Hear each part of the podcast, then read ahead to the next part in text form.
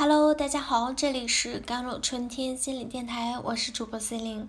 今天跟大家分享的文章叫做《突然不想努力了怎么办》。如果自己不想积极认真的生活，不管得到什么样的回答都没有用。你是不是经常遇到以下的几种情况？无论自己多么努力，习题刷了几套，挑灯夜战几十晚，投入无数的时间和精力在学习上，可是课程就是丝毫没有半点的起色。每当得到成绩的时候，你都想把自己给掐死。无论自己在工作上有多么用心，PPT 做的多么的精美，报告的言辞和逻辑修改了多少遍。可升职次次都和自己无缘，你看着自己的工资单和职称，恨不得找个洞钻下去。无论是学习还是工作，也不去说什么考取公务员和生活中的各种不顺心。事实上，在人生的道路上，总会有无数个时刻，你会在自己的心底萌生出这样的想法。人生好累啊！此时此刻的自己什么都不想去做，只想静静的丧下去。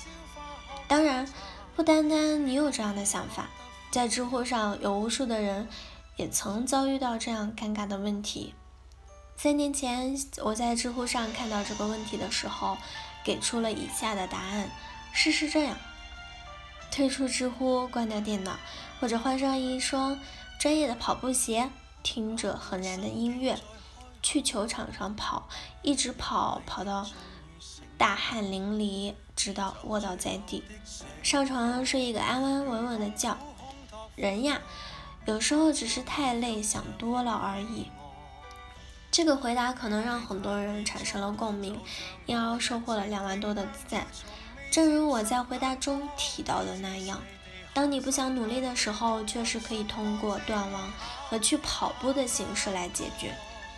但你有没有遭遇过这样的一种情况，就是无论自己有多么努力去把互联网给戒掉，多么努力的去跑步和健身，去见识不同的人，去看更加广阔的世界，每当这些外部的活动全部结束和消失的时候，自己又重新跌落进失望的谷底，依旧对别人、对社会、对学习没有任何的干劲。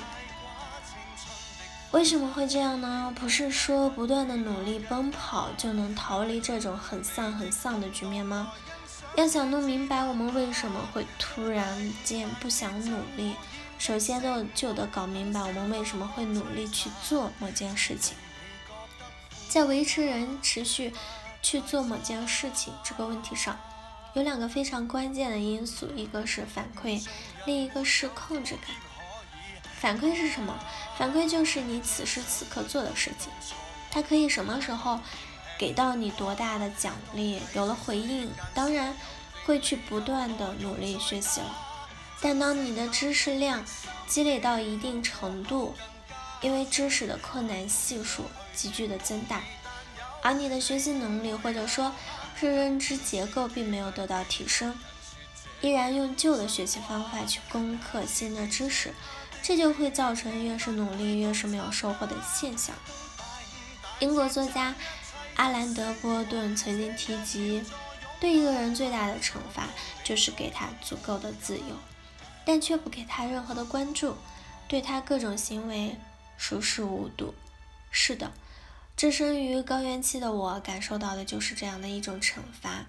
我的努力就好像无数记的拳头，虽然用尽了全力，但因为全部打在空气里，一点反应都没有。有同样经历的你，你应该能感受到这样的一种痛苦。